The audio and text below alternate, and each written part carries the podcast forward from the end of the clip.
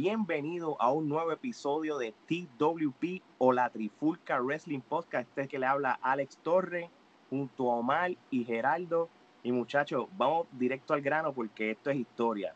Ya esta es la segunda temporada del podcast y por primera vez vamos a entrevistar a un luchador conocido de Puerto Rico y de Latinoamérica, porque aquí no vamos a entrevistar a cualquier persona, aquí vamos a entrevistar los que son.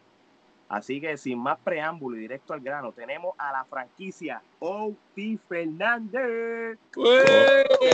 Saludos, muchachos. Eso es. ¿Todo bien? Todo bien, gracias a Dios. Qué bueno, qué bueno. Este, mira, antes de que nos cuente todo, pida que no se nos olvide, este, ¿qué, ¿qué es lo que tú tienes mañana allá en Puerto Rico? Pues mañana aquí en Puerto Rico, mi regreso a la lucha libre puertorriqueña con World Wrestling League, eh, WWL, el fin.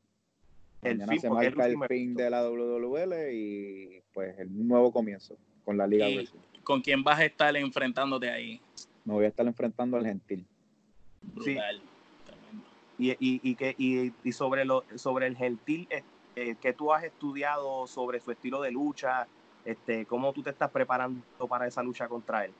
Pues mira, el Gentile es un luchador que, pues, aunque es un luchador novato, un luchador que apenas lo que tiene es un año de carrera luchística, pero aún así no, no pasa desapercibido, que es un luchador de buena técnica, tiene buena escuela, pero pues no nos dormimos. Con toda la experiencia que tengo, pues, uno tiene que estar consciente de que cualquier contrincante puede salir cualquier cosa, así que Estamos o, lo que sea. O sea que independientemente si es una persona experimentada o es un novato, igualmente la franquicia, Oti Fernández, siempre se prepara para luchar con su oponente, independientemente quién Independientemente de quién esté frente a mí, la misma, va a ser la misma preparación, me preparo siempre al 100% y siempre a dar lo mejor de mí. Mira, eso es bueno, que cojan, que cojan nota, porque no todos los luchadores hacen eso, a veces subestiman a, a los rookies y después le dan la sorpresa. Definitivamente. entonces, ahora, tú mencionaste de que es tu regreso a Puerto Rico, lo que significa que estuviste cuánto tiempo luchando fuera de Puerto Rico antes de regresar para el evento de mañana. Eh, estuve casi dos años fuera de Puerto Rico, fuera del ambiente luchístico en Puerto Rico. ¿Y, y, cómo, y tú como puertorriqueño, ¿sientes una presión encima del hecho que vas a luchar con tu gente de nuevo? Pues realmente no es tanto una presión, es más bien como que más bien como alegría, como que pues llevo dos años fuera y realmente en estos dos años he tenido un crecimiento, un cambio físico brutal y siento que pues ya es tiempo de demostrar lo que aprendí fuera y, que la gente vea aquí en Puerto Rico de lo que soy capaz. O sea que la, ¿Te, hacía falta la isla? Sí, la verdad sí. Y eh, pregunta que te hago, este, so, básicamente luego de estos dos años, este, ¿qué te hace regresar? ¿Qué, ¿qué es diferente de, digamos, de anteriormente que tú dijiste ya es tiempo de regresar a la isla? Pues mira, pues fue básicamente una oportunidad, una propuesta que me hicieron que me interesó mucho. Eh, yo siempre he pensado que aquí en Puerto Rico este, nosotros tenemos el talento para, pues, para competir con cualquier país del mundo realmente. Y pues yo veo que en esta empresa este, están trabajando de la manera que, se supone que se trabaje, con el talento joven, con gente que tiene ganas de trabajar y ahí estamos. Entiendo, entiendo. Fíjate, y antes de hablar de tus orígenes de la lucha libre y todo, ya que estás en esa misma línea y hablando sobre la lucha libre en Puerto Rico, tú sabes bien que la lucha libre en Puerto Rico, a través de la historia, si va a los 70, los 80, los 90, tú has visto de que unos momentos en la lucha libre que han subido, pero también ha habido unas épocas que han bajado.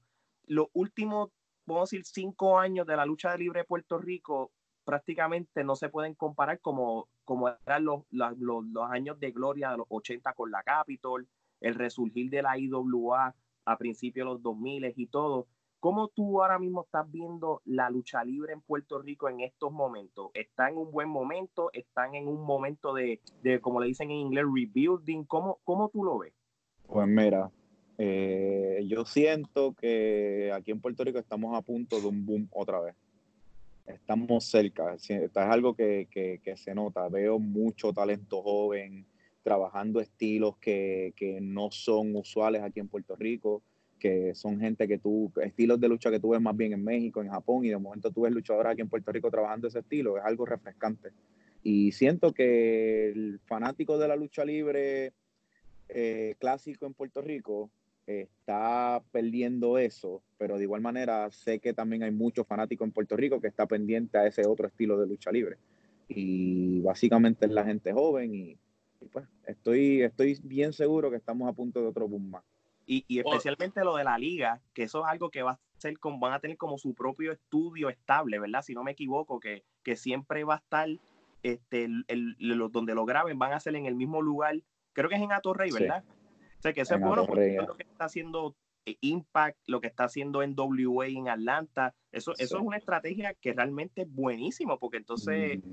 lo haces como em, el, producto va a ser de calidad y si van a tener, me imagino, un evento grande, importante, pues lo harían a las afueras, pero de verdad que ya era hora que, una compañía haga eso y, que tú posiblemente seas parte de, ¿verdad?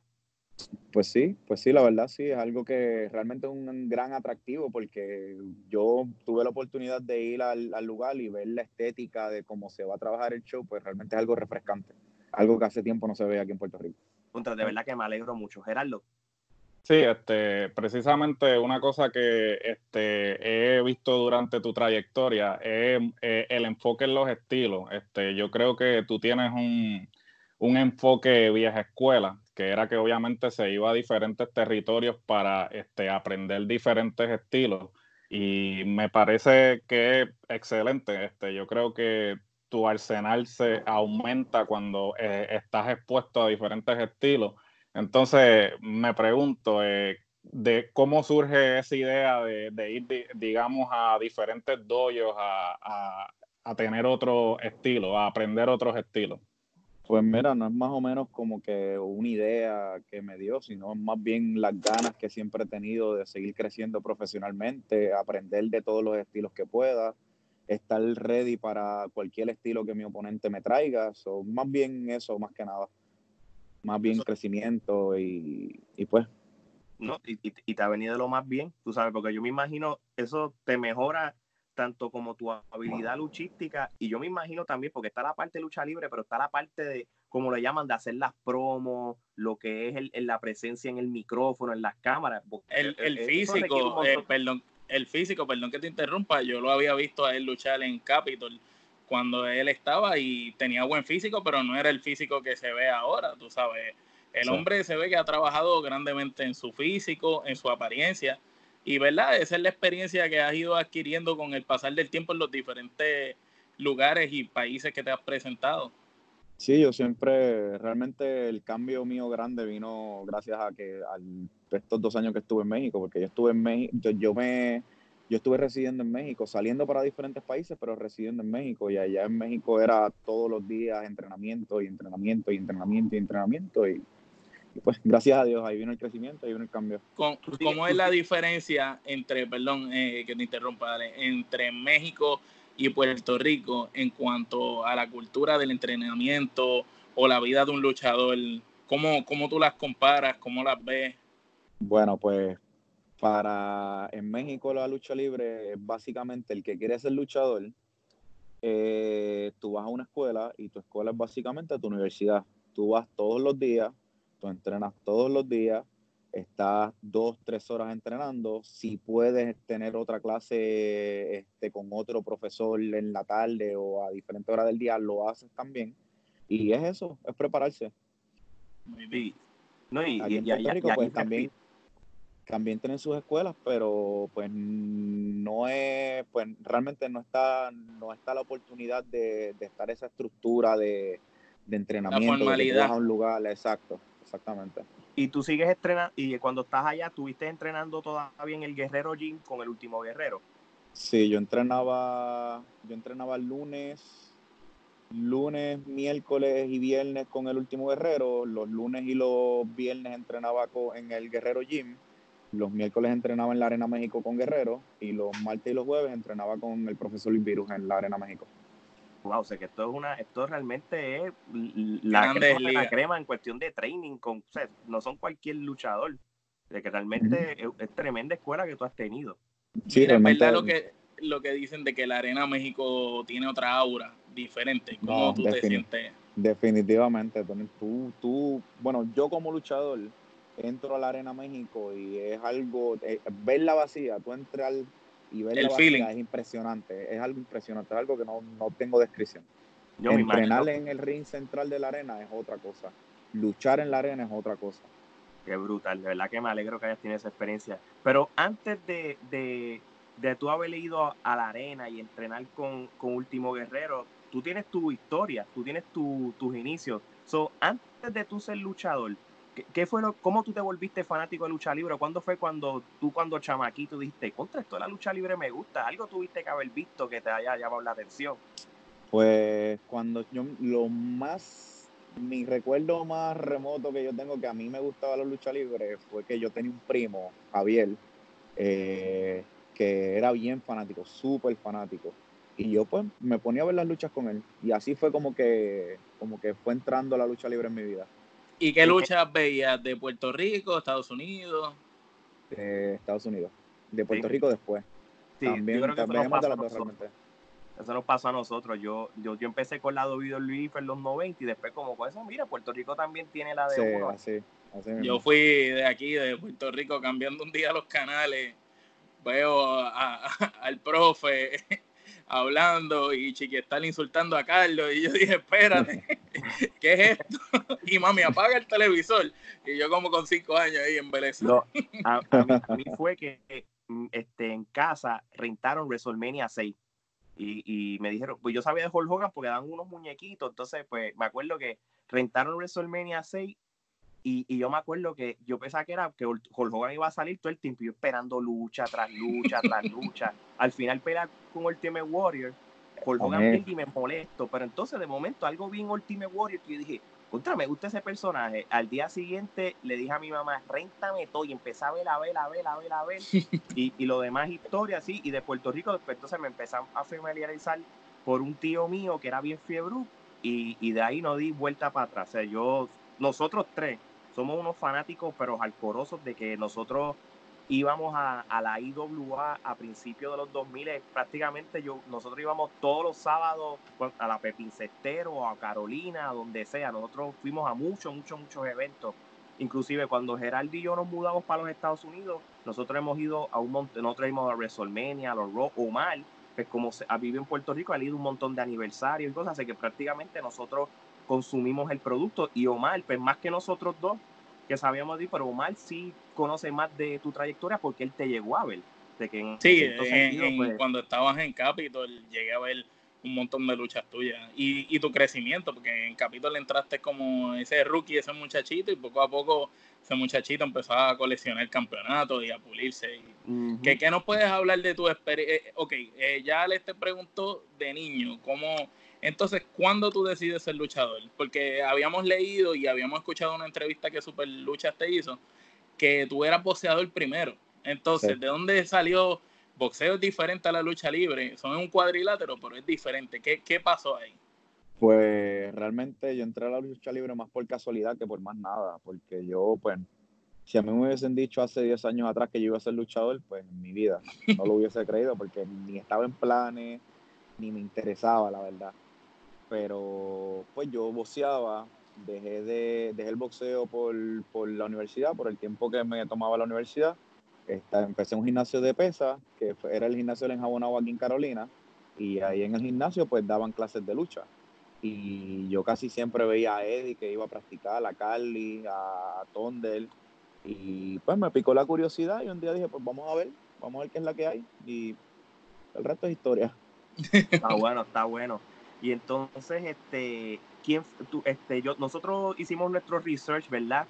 Y, y sí, vi- vimos la entrevista que hizo Super Lucha. Pero obviamente, pues no, va- no vamos a tratar de no ser tan repetitivos, pero podemos, de- podemos este, hacer varias preguntas. Este, tú, según lo que vimos de la entrevista, tu primer entrenador fue el profe, ¿verdad? Eh, el profe. No, que y Puma Junior, ¿verdad que sí? Eh, primero su papá y después Junior. Exacto, y, exacto. Y qué, ¿verdad? qué conocimientos te llevó el profe, porque pues sabemos que el profe, además de ser un gran luchador de trayectoria grande en Puerto Rico y un gran manejador, ¿sabes? un tipo que conoce la lucha libre de la A a la Z y responsable de que muchos luchadores hoy en día estén luchando, tú sabes. Sí. No, y tremendo maestro también, tremenda, tremendo maestro, tremenda persona. Siempre que me ve, me, me, me da consejos, se me dice lo, lo, orgulloso que está de mí. De verdad que es alguien que, que siempre es una, es una figura muy positiva en mi carrera. No, me fue, fue bueno que fuera tu primer maestro, porque te sí, dio esa. Sí. Mira, este, y te iba a preguntar entonces, entonces, pero una vez tú este, tuviste esos entrenamientos con los que, no, que mencionaste, tú estuviste en la escuela de Tommy Diablo, ¿verdad? Tommy Diablo. Ya, ya ahí como tal, tú te pones, tú en cierto sentido podemos decirle que tú fuiste como un discípulo de él. Con él fue que tú, como que tu carrera como que empezó más. Sí, ya, ahí, ya, ya cuando yo empecé con Tommy ya era como que más serio. Ya todo, cuando yo estaba con, con profe y con, y con los Pumas, pues era más como, como pues vamos a probar, hacer algo, a sudar, hacer ejercicio. Ya cuando empecé con Tommy, pues ya era algo más, ya lo veía algo más serio.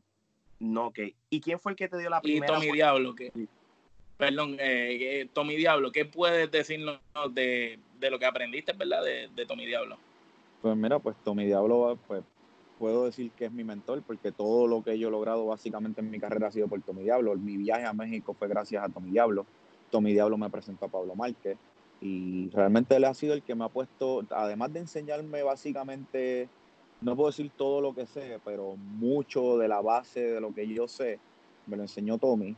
Este, él, fue, él fue el que me dijo, mira, aquí, allá, aquí, allá, esto y esto, que él realmente él él ha sido mi mentor. Él te empezó a formar y te dio esa base. Sí.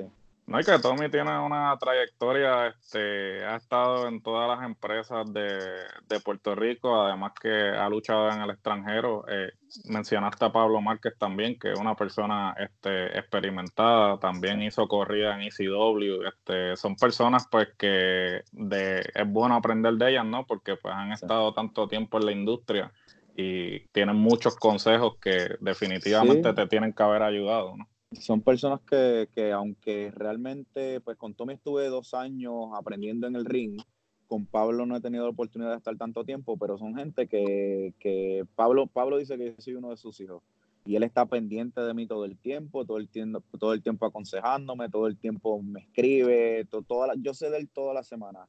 Tommy igual, Tommy cada vez que me ve me habla, me, me dice, me pregunta.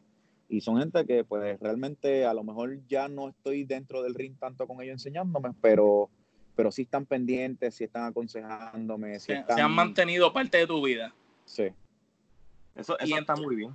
Y entonces, ¿cuándo tú empiezas a entrar ya a debutar como tal? Eh, ¿Luego de Tommy Diablo ya tú debutaste o hubo otro maestro antes de, de debutar? No, de, de, Tommy, en la escuela de Tommy, una vez, no me acuerdo quién fue, que me vio, me vio allí en la escuela y me dice, ah, está el chamaco es bueno, este, mira, ¿qué tú tienes que hacer el sábado? Y yo, pues no tengo una que hacer, ah, mira, pues tengo cartelera tal día, vente para acá. Y yo, pues, dale, no tengo una que hacer, dale, ¿por qué no? Ah, y, y cuando tú empezaste a, a, luchar, ¿tú tenías un, ellos te asignaron un, un, personaje, un gimmick, o tú siempre has tenido... No, tenía nada. no. Tú mismo, tú mismo. Nada, no, yo era, era yo. Bueno, la compañía no existe actualmente, porque eh, tengo entendido que habían mencionado que, era LW y tengo entendido que esa compañía ya no, ya no existe. realmente no me acuerdo cuáles eran las siglas. Este, sí, creo que lo habían dicho en la... Pero Era, era, era una empresa en Aguas Buenas que ya no, ya no está. Sí, que O sea, que tú siempre fuiste Oti Fernández. ¿Cómo, cómo fue? Siempre, desde la primera lucha. No, que sí, es pensar que no te hayan puesto que si el indio taíno, una cosa así, a pelearlo. el indio taíno. Sí, la... los nombres, no, está bien, está bien. Pero eso está bien porque tú has tenido como en cierto sentido libertad de, de, de ti como luchador. Creativa. creativa, ¿verdad que sí? Pues sí, básicamente sí, realmente no, nunca, nunca he tenido un personaje per se, siempre he sido yo, siempre he sido el que se, el que se trepa al ring soy yo, el que se baja del ring soy yo.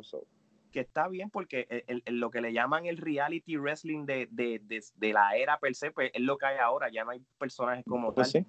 En cierto sentido. Oye, y antes de seguir, yo también había escuchado en la entrevista, ¿tú tuviste algún tipo de training con, con Star Royal o, el sensacional Calito de una manera u otra? Sí, con Royal también, cuando la primera vez que nosotros fuimos a México regresamos, pues quien tenía una escuela aquí en Puerto Rico era él. Y como nosotros siempre nos hemos mantenido todo el tiempo entrenando de una manera u otra, pues con él era que entrenábamos y también aprendimos mucho de Star Roger. Sí, sí, porque él tiene varios, varios, vamos a llamarle estudiantes que, que han salido, que han sido este, exitosos, en caso como, como tú, en, en, que estamos entrevistándote. Pero él ha tenido... Y uno de los, de los ¿verdad? sabemos, ¿verdad? Que Star Roger tiene que estar entre los tres mejores luchadores actuales de Puerto Rico. No, yo, sinceramente. el número uno. Yo diría que es el mejor. en, esta era. Igual Royal es un luchador que, que se puede manejar cualquier luchador, cualquier estilo, venga quien venga de afuera. El timing perfecto, no falla. Sí, definitivamente.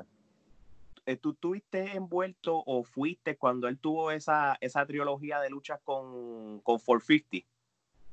Pues cuando él entrenaba, pues entrenaba con, conmigo, con JC Navarro, que éramos básicamente los, más adelantados que estaban en ese momento en su escuela. Si, si él quería entrenar algo, pues con, él era que entrenábamos.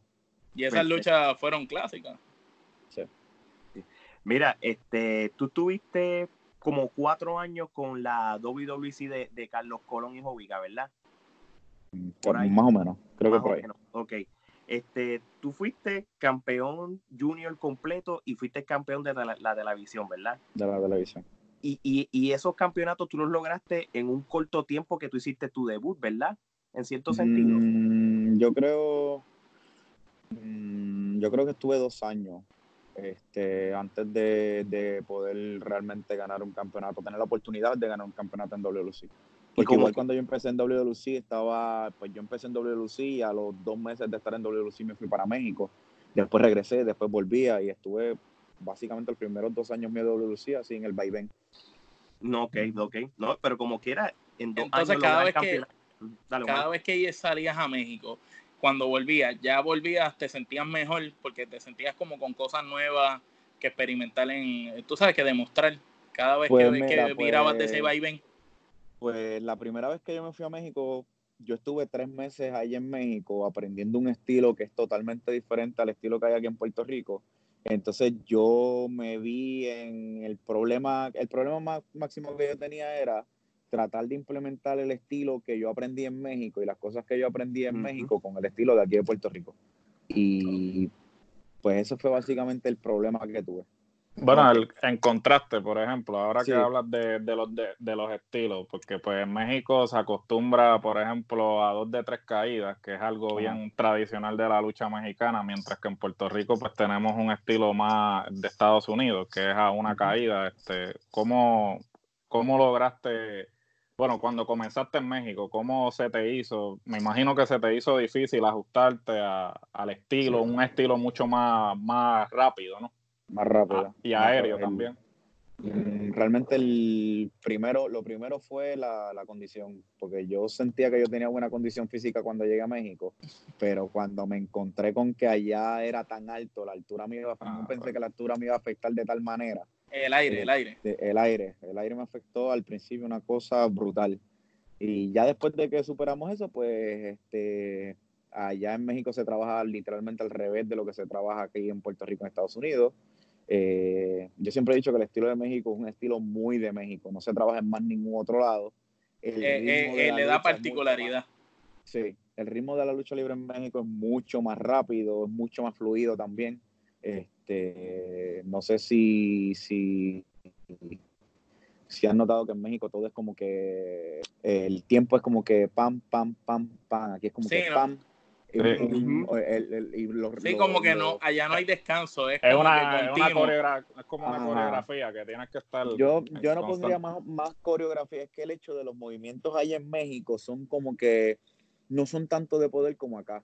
Allá, porque allá la, la, la, idea de ellos es rendirte, no noquearte para el conteo de tres.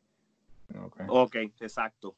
Y entonces los movimientos son más rápidos porque de uno te lleva al otro y sigue moviéndote, moviéndote hasta que te cansa prácticamente la estamina y entonces te pueden aplicar un tipo de llave. Un, tipo de llave, exactamente. No, de verdad que la experiencia de México te ha venido súper, súper bien. Pero volviendo otra vez a Puerto Rico para seguir el timeline, estamos hablando de WWC y, y yo, sé, obviamente, me, haciendo los research y todo, vi el, el, segmento cuando creo que habías ganado este, por primera vez el campeonato junior completo. ¿Tú eras parte de algún establo de un grupo bajo Rey González? Mm, el, de eso fue con el campeonato de la televisión. De la televisión.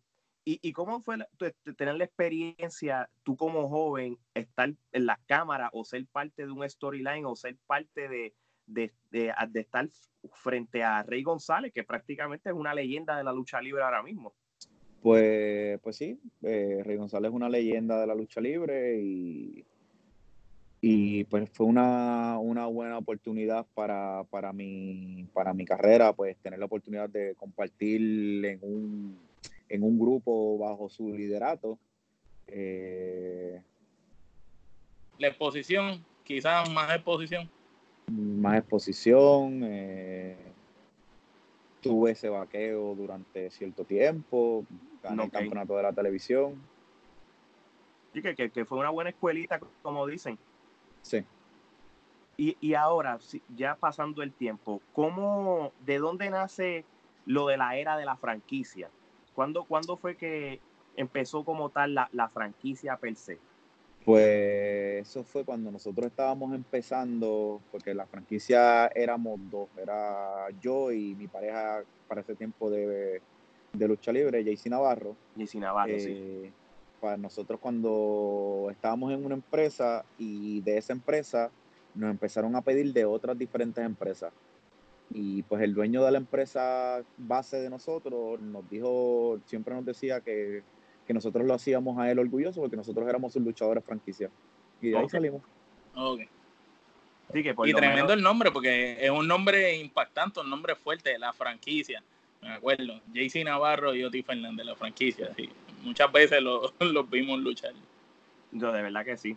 Este, entonces, eh, si, si, nos vamos en orden, tú empezaste entonces en Aguabuena, de Aguabuena, Buena brincaste a algunas empresas independientes antes de ir a la WWC y después pues, a México? De Agua Buena nosotros estuvimos varios meses en una empresa en Toa, Toa Baja, creo que era, la SSW, de esa sí me acuerdo, de, que de hecho de ahí fue que entonces nos empezaron a pedir en diferentes empresas, en Gurabo, en Las Piedras, en diferentes empresas en, en el área, y de ahí fuimos a EWO, en el WO estuvimos con los negativos como varios meses, de ahí fuimos a CWA y de CWA a WC. No, ok. Y ya después de ahí fue cuando empezaste a, estar más establecido en México como tal. Sí, en WC estuve como tres meses y de ahí pues se nos dio la oportunidad de, a los dos de viajar a México y por allá estuvimos. Perfecto. Ahora, y ese viaje primero a México era con como con, con las miras de que se iban a quedar un tiempo eh, tratando de establecerse allá o fue casual? Pues mira, pues la, el plan de nosotros era, eh, por ejemplo, el mío y de quien era mi pareja en ese tiempo, era pues aprender, porque ella para ese tiempo estaba empezando en la lucha libre. Básicamente yo también, yo quería más experiencia, quería más más aprendizaje. So, nosotros decidimos estar los primeros tres meses en México con la idea de que Jaycee se nos, se nos uniera después cuando él pudiera y aprender. La idea de nosotros era aprender, no era luchar, no era más nada. Pero pues estando allá se nos dio la oportunidad de luchar y trabajar y, la aprovechamos. Se le abrieron las puertas allá. Exacto. Entonces tú ahora mismo, per se, tú tienes como una trayectoria de 10 años de lucha libre como tal, ¿verdad? Sí, más, más o menos. 10 años más o menos. Pues, y, y, estás todavía, en tu mente estás todavía en puro entrenamiento, en, seguir mejorando, en seguir aprendiendo. siempre. No, ok, ok. sí, eh, pues para seguir en el timeline, este, habían mencionado también este, una entrevista anterior que luego de México también estuviste entrenando en el, en el dojo de, de New Japan en, en Los Ángeles. Los Ángeles. Este, y me interesa saber este cuál fue la experiencia con Chivata, ¿no? Este, porque Kazuyori Chivata, posiblemente uno de los mejores exponentes del Strong Style. Este, ¿cómo fue esa experiencia, no? Y, o sea, ¿qué, agarraste de, de, ese de ese entrenamiento? Pues mira, pues realmente para el dojo de New Japan, a lo mejor pues yo se lo explico a mis compañeros y eh, pues muchos de ellos me miran como que estoy loco, pero la lucha libre de aquí en Puerto Rico no es tan diferente a la lucha libre de allá de, de New Japan, en el hecho de que nosotros aquí en Puerto Rico somos bastante recios y pegamos fuerte también. Agresivos. Sí, aquí somos, sí, aquí el, el, de hecho, yo he escuchado que el estilo de Japón es un estilo, es el, el, estilo de Japón, ellos lo copiaron del estilo de Puerto Rico, que fue el estilo que llevó Quiñones cuando Quiñones tenía su, su compañía allá en Japón. Sí. Este. Sentido. Y nada, realmente cuando yo entré al gimnasio de New Japan, al dojo de New Japan, las cosas que me estaban enseñando eran cosas que, que se me hacían familiares a lo mejor un, un, pequeño cambio aquí, un pequeño cambio allá en cuanto a la técnica de cómo hacer la, la, la llave, de cómo hacer la, el, el pegar, la movida. la movida, pero realmente no... Fue, fue pero la, la dinámica era familiar, ya era prácticamente similar a lo que ya tú sabías que había cogido de aquí. Sí, eso, eso en el ring, pero pues lo gracioso del gimnasio de New Japan es que eh, Chivata te prueba, prueba si realmente tú lo quieres. Chivata, pues nosotros hacíamos 500 squats diarios, hacíamos 250, 350 push-ups diarios. Y cuando, pues, a lo mejor el primer día bien, el segundo día bien, pero ya después del tercer día ya tú estás que tú te estás preguntando qué tú haces ahí. Me imagino. Y, y me acuerdo que la clase nosotros empezamos con 20 personas y ya el último día habíamos 8. Wow. Ah, entonces con esos ocho, con esos ocho fue que él dijo, ok, ustedes son los que son, vamos a empezar a hacer esto y esto y esto. Que es básicamente la mentalidad de que si tú quieres aprender, si tú quieres de mi tiempo, pues gánatelo. Enséñame que de verdad tú quieres estar aquí. Sí, tú, eso está brutal porque tú literalmente tienes que sudar la gota gorda para que entonces el hombre diga, mira, tú vales la pena que te entrenes. Sí. Y entonces, ¿qué aprendiste con él ya luego de, de ese de que te sacaron el jugo haciendo ejercicio cuando ya empezó la dinámica de, tenerlo a él ahí mano a mano? Pues Chivata, realmente lo más que yo puedo decir que aprendí de Chivata es el, los golpes. A dar los golpes, un poquito más de lucha olímpica, eh, las llaves, aprendí bastantes llaves también.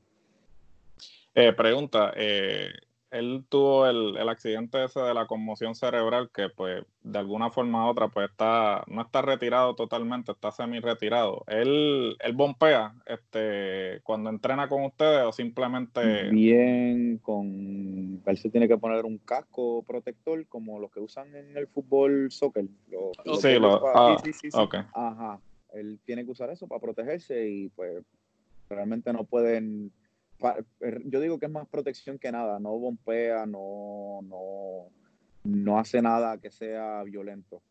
Que, se agregue, que, le coja riesgo. Exacto. Sí, que le, sí, que le afecte. Pero sí se trepa al ring igual y, y se mueve. No, ok, ok. ¿Y cuánto tiempo estuviste en el dojo de New Japan entrenando? Pues en el dojo de New Japan este, se trabaja por, por seminarios de semana. No, eh, Yo estuve en dos seminarios corridos. No, ok. Y, y, y, y, es, y eso es más bien para mejoramiento tú como luchador. Ellos, e, ellos este, te pueden tomar en cuenta de que, mira, si tú sabes que New Japan ahora mismo se supone que para este año empiezan a, a, a meterse de, de lleno en, en, tener como su territorio en los Estados Unidos y se está hablando de que va, va, a haber muchas ciudades de los Estados Unidos que van a empezar a hacer grabaciones, programas, taping que prácticamente es como lo, equivalente que está haciendo la WWE con NXT, que se quiere expandir para el otro lado del mundo, pues ellos están viniendo entonces, por decirlo así, para acá. Eso es algo de que de que, o que sepas tú, ¿verdad? Este, si es algo de que eso te puede beneficiar a ti, ya que tú participaste de estas conferencias, de que si va a haber una expansión, va a haber reclutamiento de luchadores, que tú puedas ser Pues realmente, realmente esa, es la idea con el dojo de New Japan. Ellos pues pretenden este, tener su banco de talento con el dojo de, de Los Ángeles para entonces ya trabajar con esos talentos en cuanto a su show del G1, De hecho, Barrett Brown este, es un luchador que, que está con NWA ahora mismo, que estuvo en el dojo de New Japan y que ahora está trabajando con ellos. Sí, sí, que, básicamente eh, eh, eso te ha abierto te, y te puede abrir puertas en cualquier momento más de las que ya te ha abierto. Porque, ¿verdad? Eso es lo que nos estás tratando de decir. Mira, ah, Oti, y, te pregunto ahora mismo, este, los últimos meses que tú estuviste entre, entre Centroamérica y Suramérica, tú tuviste un evento recientemente en, en la, disculpa si lo estoy diciendo, es la Colombia Pro Wrestling, es la que tú tuviste. Colombia Pro Wrestling. No, que cuando tú tuviste una lucha con Carlito Caribbean Cool por allá, o eso fue ahora o eso fue de antes. No, eso fue el año pasado. Ah, el primer show que tiraron en Colombia, sí. O que sé que, que ya tú, tú, vas frecuentemente a Colombia a luchar o, para ciertos eventos en específico. Eh, pues eh, yo realmente con quien trabajo en Colombia es con ellos, que cada vez que ellos ellos son una compañía que está empezando ahora mismo básicamente y solamente han tirado dos shows. Y pues he tenido la ¿Y te han llamado a los dos? Sí. Sí, que, por, lo menos te han tomado en cuenta y, no, realmente... De, hecho, eh, y nos pasó con ellos en Colombia igual que los que nos pasó aquí en Puerto Rico, que nos dijeron a mí y a Jaycee que nosotros somos sus luchadores franquicia. Uh, por eso, bueno. porque realmente es como plantar bandera porque estos mercados en Sudamérica, este, la lucha libre, digamos, no es como en Puerto Rico, que tenemos tradición de, lucha libre. Este, Suramérica, pues ahora es que está comenzando con Chile, Colombia.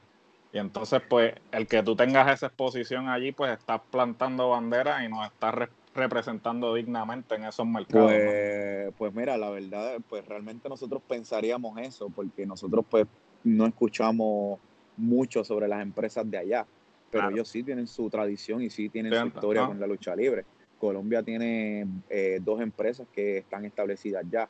Colombia Pro Wrestling es una empresa que ahora está entrando al ruedo, pero ellos ya tienen su, tradición. Igual Chile también tiene su, tradición, Ecuador tiene Award, eh, Panamá tiene tradición luchística, que, realmente hay lucha libre en Latinoamérica, hay lucha libre. Exacto. nosotros, pues, acá, como nosotros vivimos por acá, pues no es que somos ignorantes, pero no estamos expuestos, no sabemos. No, y la diferencia con nosotros aquí en Puerto Rico es que nosotros en Puerto Rico, pues, aunque parezca difícil de creer en estos momentos por la por el ambiente luchístico como está en la isla, pero nosotros fuimos potencia en la lucha libre. Nosotros fuimos un lugar en el que todos territorio. los luchadores, un territorio que todos los luchadores decían, si no luchas en Puerto Rico no eres luchador. Exacto. De hecho, yo he conocido luchadores veteranos que me dicen a mí, mi sueño siempre ha sido ir a luchar a Puerto Rico. Wow.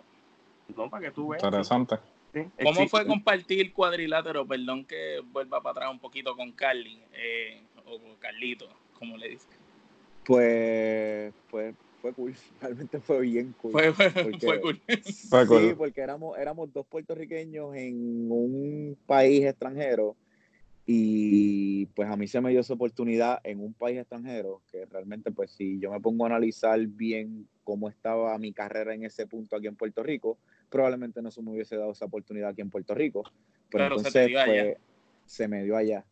Y pues allá yo demostré que sí, que yo podía estar en un ring. Al nivel, al nivel de un Carlito. Al nivel, a nivel de un Carlito.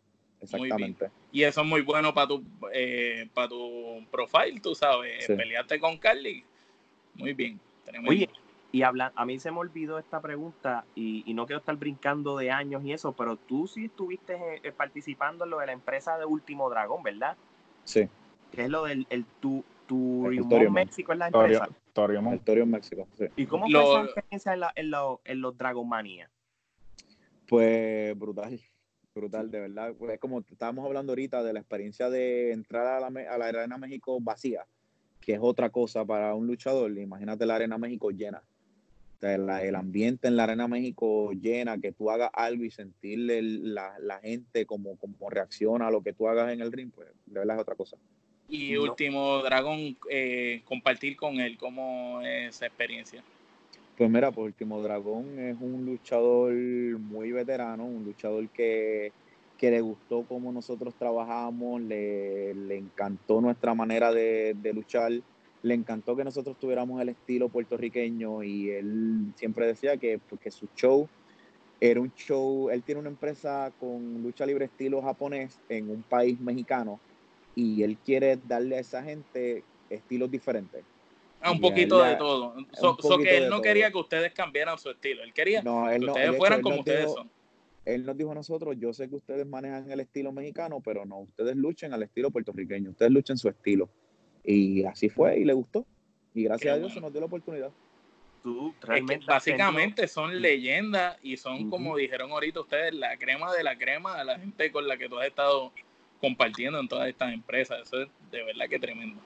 Sí, sí, realmente yo me pongo a pensar a veces que, que yo compartí ring con, con Último, Último Dragón, con Último Guerrero, con Hiromu Takahashi, con Okumura, con Marco Corleone, con Akebono. Akebono todavía me recuerdo la plancha que me dio y ese ha sido el dolor más grande que, me, que he tenido en toda mi vida. ha sido el palmetazo más duro que tú has cogido ha sido con él. No, el palmetazo no, él, él se tiró una plancha encima de nosotros. realmente nos aplastó. Que se acuerda todavía, se acuerda y le duele. Todavía veo la foto y me duele. ¿Tú, tú, tú has tenido alguna experiencia, que me imagino que sí, alguna experiencia en, cualquier lugar que donde tú has luchado, que, que, tú has estado en una situación que tú te sientes que estás en peligro, que dices, ya rayo, aquí me voy a chaval y, y me chavé por, por siempre? No, gracias a Dios, no, no. No, ok, ok. Sí, pues, porque aún, de hecho, aún, aún, en México, pues en México realmente es más, más por el hecho de que soy puertorriqueño, que la gente pues como que, como que me grita, como que, como que, pero siempre terminan, siempre terminan aceptándome y cuando me bajo del ring es más las fotos que me piden que, que más nada. Que realmente así temer por mi rudo? ¿Te gusta más rudo o técnico? Pues dependiendo, dependiendo cómo me acoja la gente, dependiendo pues el, el la situación en la que esté. El storyline. para, para, efectos de storyline ahora mismo en, en, en, Puerto Rico, para, por ejemplo, para el evento de mañana, ¿se supone que tú seas un rudo o tú seas un técnico? Mm, pues, es que, pues, es que sinceramente no, no me considero un luchador rudo en el hecho de que, pues, como un luchador rudo, soy un luchador sería un rudo muy técnico y como luchador técnico sería un técnico muy rudo. entonces tú vendrías siendo un antihéroe. un antihéroe. Un antihero. Eh, sí, el, equivalente de que no, no estás definido como que de un bando del otro, sino que digamos tus, movidas tus movidas determinan este el ritmo, pues ¿no? sí. Pues sí, dependiendo de lo que haga, pues si la gente le gusta, pues que me aplaudan. Si la gente no le gusta, pues que me abucheen. Yo simple y sencillamente voy a, hacer lo, eh, lo que te interesa es la reacción. Después que haya reacción, olvídate de eso. Definitivo, sea buena o mala, si el público está reaccionando es lo importante, ¿no? O sea, no y, no y no es malo, al contrario. O sea, si, si te están abuchando, pues algo bien estás haciendo. algo bien estás haciendo, ¿no? Porque pues el, el Rudo siempre dijo, eh, mi trabajo es conseguir que la gente me odie o, viceversa para el técnico, o sea, eso. Pues, pues sí, y yo pues mañana pues espero que, realmente espero que me abucheen, sé que voy, sé que voy con el papel de malos, eh, pero, pero pues vamos entonces a hablar un momentito del evento de, de la WWE, el fin. Este, y yo sé que al principio del, del, episodio, del podcast, o sea, hablamos un poquito de eso. Este, ¿Qué tú nos puedes decir eh, de este evento? Y, y, una vez se termine WWL el fin, ¿qué, ¿cuáles son tus planes futuros o qué, qué, es lo próximo para la franquicia Outi Fernández? Pues después del evento del fin, pues el plan es regresar a México eh, se supone que yo regresara a finales de octubre y pues lo he aplazado por pues, diferentes situaciones. Sí, lo he aplazado bastante por diferentes situaciones. Las navidades también, pues no tenía planeado pasar las navidades solo en México. Eh, después se me dio la oportunidad de trabajar con WWL y aquí estamos. Perfecto, perfecto. Oye, antes de, terminar entonces este episodio, te voy a hacer unas preguntitas. De, estas son las que se llaman las Fire Rapid Question, para que tú me digas rápido, para, para cambiar el tono de, la, seriedad de la entrevista. Esto aquí estamos conversando. Yo creo que tú me digas rápido y me contestes estas preguntas. Mencióname tus top 5 mejores luchadores de Puerto Rico de toda la historia. ¿De toda la historia? Sí, Sí, sí, de- top de- cinco. de- de to- sin de importar sin importar orden. Pues sin importar orden, yo tendría que poner a Rey González, a Carlos Colón, a el Invader, que son los, pues, realmente los tres que yo he podido estudiar que, que pues, él pondría el Bronco, aunque no es puertorriqueño, pondría el Bronco. El Bronco Sí, pero- pues, es una persona que... El, el micrófono del Bronco es. el, el micro, es que el, el Bronco es, realmente es, es otra cosa, el micrófono y, y el ring. Sea, tenía una mezcla de las dos cosas que, que hacía que la gente lo odiara de una manera increíble y es algo que realmente pues, es admirable. Eh, hasta el Royal, hasta el Royal realmente pues hasta el Royal encima del ring es otra cosa, un luchador que sabes que tiene la calidad para luchar con cualquier luchador del mundo. sí, sí, no eh, importa el estilo del oponente, él siempre el va a estilo, sacarle una se- buena él Se lucha. ajusta, él se ajusta y, y, pues y saca una buena lucha. Y eso es algo que pues para mí es lo que realmente dicta qué tan bueno tú eres como luchador, el hecho de que te puedes ajustar a diferentes estilos. Y te queda uno, te queda uno. Me queda uno, pues pondría podría poner al, a Mecha Wolf. que Ah, también es un 450. luchador 450, que- sí. Podría poner igual a Carlito.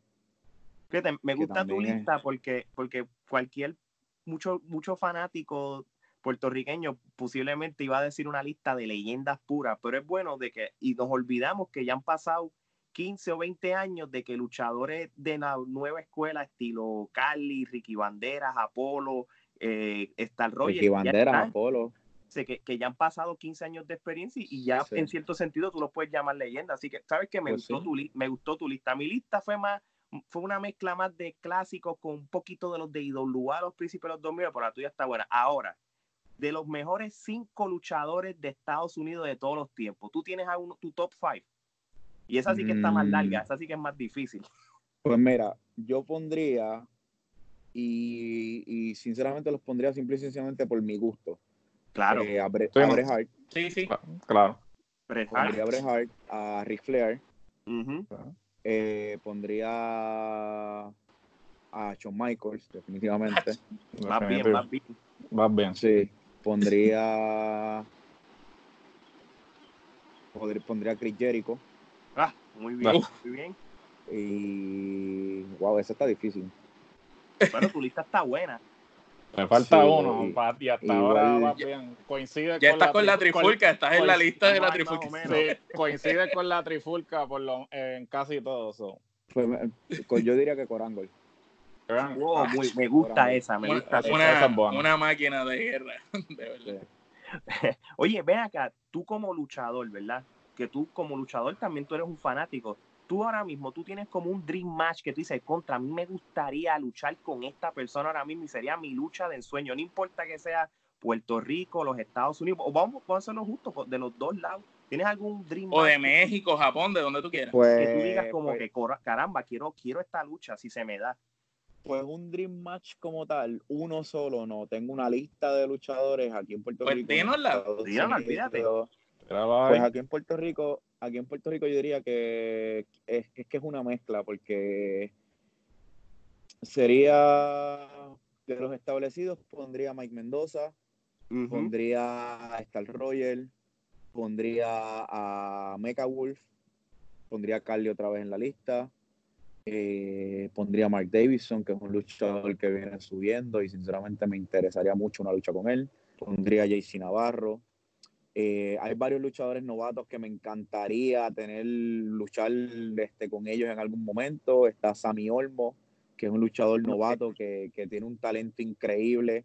Está Justin Dynamite, que tiene un talento increíble. Pues, Está excelente. eh, sí. Está Electro, Ah, el, Y- el- el de la IWA.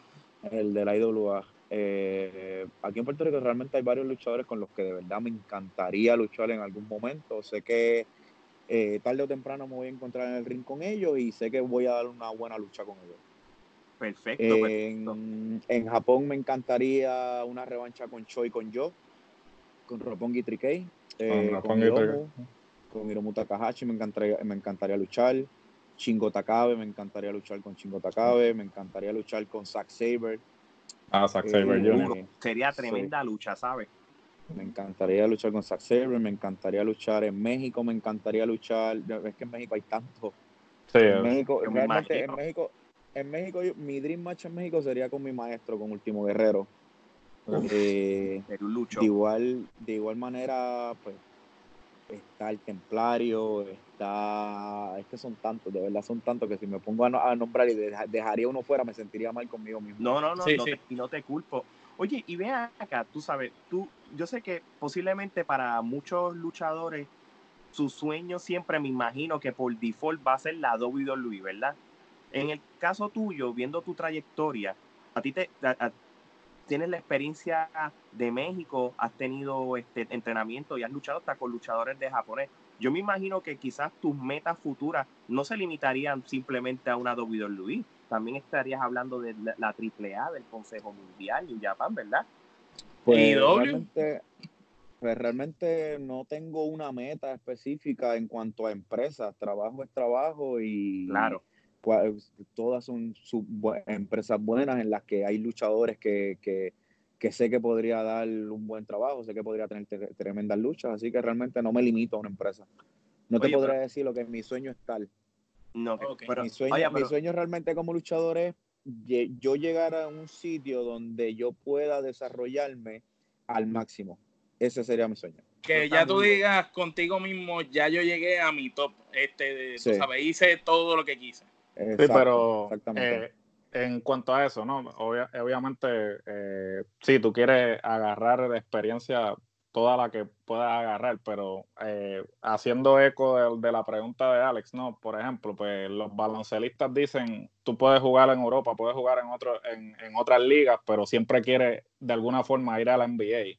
Eh, los peloteros siempre quieren ir a grandes ligas, o sea, eso, bueno, en, e, eso en ese aspecto tú no te ves como que, no, y, y, y, es algo bien personal, no, tampoco te, te voy a poner como que eh, nunca has dicho como que, wow, quiero estar en el main event de WrestleMania, así, como, que juga, como que pues jugando. Wrestle Kingdom, pues, triple Wrestle Kingdom. es que no sería, realmente no, pues la, la analogía, aunque sé de dónde viene, no, no le haría justicia al hecho de que en la NBA, tú sabes que el más alto nivel de baloncesto se juega en la NBA. Tú sabes que el más alto nivel del béisbol se juega en, la, en el Major League. Pero, el más alto nivel de la lucha libre no es WWE. No, no necesariamente está, en puede estar en todos lados. En cualquier parte del mundo hay un luchador donde te puede llevar a tu más alto nivel y no necesariamente estar en una empresa per se. Y también, ¿verdad? Yo, yo pienso, ¿verdad? Y este es mi pensar acá. Eh, a lo mejor hay luchadores que son buenos, pero van a WWE y lo hemos visto, los engavetan. Tienes ahí un sinnúmero, por, un, por decirle un número, un nombre, perdón, Cesaro, que nunca le han dado el break de explotar al máximo. Entonces, pues, a lo mejor estás ahí, estás en la empresa, pero ¿qué has hecho? No has hecho nada más. Tú sabes, te quedaste ahí eh, en la gaveta. Bueno, yo creo que... A veces es mejor dar la vuelta y seguir ah. buscando más. Ahora mismo, pues... Bueno, es que, ah, también tienes que tomar en mente que aunque pues, pues uno pensaría que Cesaro está en la gaveta, pero pues tú sabes quién es Cesaro. Claro. Y Esto, esto además de ser un, deporte, también es un negocio. No, claro. sí, sí, lo la, la, realidad del caso es que donde tú más vas a generar dinero es en WWE. So. Sí, y si, y si, es algo relativo. Y, y, exacto, porque si él no lo conocemos, si él como persona dice, mira, ¿sabes qué? Que me pongan así, si, me, si, si yo estoy establecido y, y, estoy dando, estoy ganando el dinero para mantener mi familia, pues mi familia, exactamente. Sí, yo sé lo que tú dices. pero por ejemplo, eh, la industria ha cambiado en lo que respecta a distribución, ¿no? Porque, por ejemplo, yo viniendo de, de ser fanático de toda la vida, antes para yo poder ver lucha japonesa, lucha mexicana, yo tenía que intercambiar eh, tapes con gente por correo. Para yo poder ver luchas de Chris Benoit en Japón, tenía que este, enviarle VHS en blanco a alguien. Eh, para que me grabaran las luchas y yo poder verlas. Sin embargo, ahora pues tenemos todos los servicios de streaming, tenemos las redes sociales, tenemos este YouTube. YouTube, y tenemos manera de ver este, cosas que no podíamos ver antes y hasta cierto punto, pues sí, puedo entender tu punto de vista en términos de que, mira, yo no tengo que estar en una, en una empresa en particular, siempre, eh, siempre y cuando hayan luchadores allá afuera, pues yo puedo tener buenas luchas sin tener que limitarme a estar en, en una empresa, ¿no? Pues sí. Es verdad, porque mira, ahora mismo vamos a ser realistas. Tú te metes en YouTube, yo busco tu nombre, Oti, y, puedo apreciar diferentes luchas que has tenido. Y, por ejemplo, los otros días yo vi una, este, y ahí fue que yo vi cuando, cuando vi que estabas en, el segmento con Rey González o lucha más reciente en, en México. O sea que realmente la exposición pues tú la tienes sin necesidad de estar en la empresa más grande y todo, tú sabes. Así que de verdad, de verdad, tú has tenido una buena trayectoria. ¿Te gustaría ir un día a Japón si se te da la oportunidad? Sí, la verdad, sí. Siento que es, lo que me falta. Perfecto, perfecto. Oye, y, para ir cerrando y para salir un poco de la lucha, ah, dale, Omar, de, pregunta. Ok, disculpa. Eh, ¿Cómo tú ves el producto actual de la lucha libre en Puerto Rico? Nos dijiste ahorita que ves que está a punto de un boom. ¿Qué tú crees que es lo que le falta para que termine de explotar ese boom y llegue a esta próxima era de boom en la lucha libre en Puerto Rico? Organización. Perfecto. Organizarnos. Yo diría que es que es como digo, aquí en Puerto Rico pues hay, hay talento que si nos organizamos, si nos centramos, si trabajamos todos por el mismo norte, pues podemos hacer... Por el bien común, ¿verdad? En grupo. Sí si hacemos eso, la lucha libre aquí en Puerto Rico va a crecer increíblemente, porque lo tenemos todo. Y no tan solo el hecho de que aquí en Puerto Rico, como ustedes dicen, ahora está el poder de YouTube, que el streaming, este, las plataformas, el Facebook. Eh, yo tengo fanáticos en Colombia que a mí me dicen que siguen la WWL, que siguen la IWA, que siguen WWC, fanáticos en Estados Unidos, fanáticos en Panamá, fanáticos en República Dominicana, que siguen el producto de aquí de Puerto Rico, que están pendientes que realmente nosotros tenemos que pensar que nosotros, nosotros no solamente estamos trabajando para el fanático puertorriqueño, que es un producto que tenemos que... Un mundo que está allá que nos ve. Exactamente, que hay un mundo que, que tiene los, los ojos puestos en nosotros y que quiere ver de nosotros un buen producto. Es importante eso que tú dices, porque precisamente ese es el enfoque que nosotros siempre hemos trabajado aquí en la Trifulca. Eh, nosotros estamos apelando a, a un mercado más amplio, ¿no? No simplemente Puerto Rico, sino Latinoamérica, este, y mayormente Latinoamérica, porque créelo o no, pues nosotros somos latinoamericanos, pero muchas veces estamos e, enajenados del resto de Latinoamérica por X o, Y razón, y sin embargo, este, el mercado latinoamericano este, tiene, eh, tiene el mismo potencial que tenemos nosotros para establecer un producto. yo creo que eso que tú estás diciendo es sumamente importante. No, de hecho, nosotros como producto, pues nosotros, en, punto a pensar que en Puerto Rico somos 4 millones de personas. En México son 12 millones solamente en la Ciudad de México. En Colombia, en, Chile, en, Uruguay, en Argentina, son sitios que realmente les gusta la lucha libre. Venezuela, son sitios que realmente les gusta la lucha libre, que siguen la lucha libre de aquí en Puerto Rico por, por el hecho de que aquí en Puerto Rico no somos un, sitio de tradición. So, ellos cuando buscan lucha libre español, en lucha libre que, que ellos puedan entender, pues desde aquí a Puerto Rico. Así mismo es, así mismo es. Mira, este, para, para ir cerrando y cambiando el tema, este, yo chequé en las redes sociales, tú estuviste en la serie del Caribe, este, ¿cómo la pasaste bien? Aunque sufrimos las derrotas. Sí, sufrimos las derrotas, pero realmente pues yo soy un fanático del béisbol full a mí me encanta el béisbol y pues realmente estar en el parque y sentir el ambiente, pues me gocé el juego de principio a fin. Aunque Te lo disfrutaste como quieras. Me lo gocé. Yo creo que todavía estoy un poquito ronco por, por tanto gritar. Me imagino. ¿Cuál es tu, ese es tu deporte favorito, el béisbol? Sí. Realmente si, si yo hubiese seguido mi sueño este, de, niño, yo hubiese sido beisbolista. Pelotero. Tremendo. Interesante. Pues y, y, está brutal porque boxeador, luchador y, y, fanático del béisbol, estás en todas, sabes de básquet también, hablaste ahorita, así que te encantan los deportes. Y con tu background de boxeador te puedes tirar una, una, una pelea de boxeo contra el chicano también.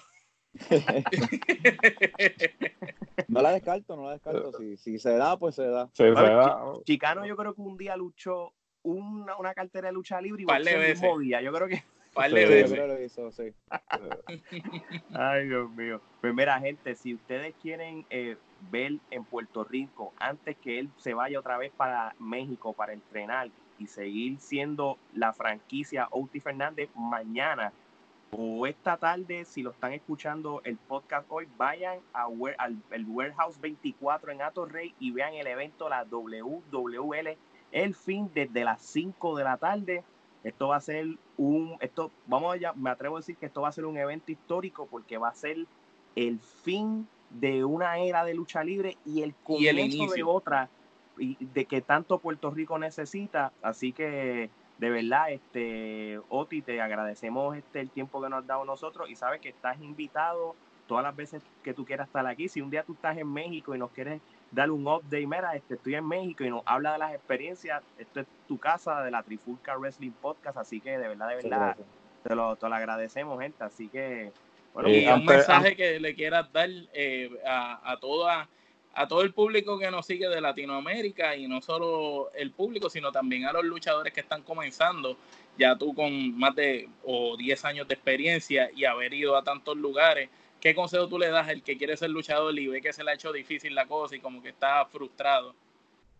Pues al luchador que se siente frustrado, que pues es algo súper normal en este, en este ambiente. Este, yo siempre a mis compañeros les he dicho que esto es un deporte, un negocio que ataca tu autoestima constantemente cuando no es el fanático, es, el, es tu compañero, cuando es el compañero eres tú mismo que te pones en duda, pero tú tienes que tener en mente que si realmente lo quieres, tienes que trabajar por ello, que tienes que dejar tus miedos atrás y simple y sencillamente tirarte. Muy, buen consejo, de verdad, de verdad, es la mejor manera de cerrar este, este episodio. Y antes de culminar, disculpa, mala mía, no quería interrumpirte. Aquellos que no puedan asistir al evento en vivo, el evento se va a estar transmitiendo por Fight TV. Esto es la WWE tiene un acuerdo con Fight TV. So, si no pueden asistir a la cartelera, como quiera, lo pueden ver en la comodidad de sus casas y pueden ver a, a Uti este, haciendo lo que hace mejor. Así mismo es, así mismo es. Así que pues muchachos, muchas gracias y, a la gente síganos escuchando en, todas las plataformas de podcast, este, Apple, Google, Spotify, Tuning Radio. Sigan la página de Facebook que ya logramos los 5000 likes, 7000 followers. Seguimos. Este, también tenemos una página en Instagram que le vamos a dar todo el, content, el contexto que tiene Facebook. Así que este, sin más preámbulos, este, muchachos, esto sería hasta la próxima y la semana que viene vamos a hablar de lo que va a ocurrir el en la, antesala de NXT Takeover Over Portland, que posiblemente se piensa que puede ser el pay-per-view del año estando en febrero. Así que, mi gente, estamos aquí ya en, el fin como el evento de mañana, así que hasta la próxima. Nos vemos. Gracias, Oti. Oh, gracias, Oti. nada, gracias a ustedes.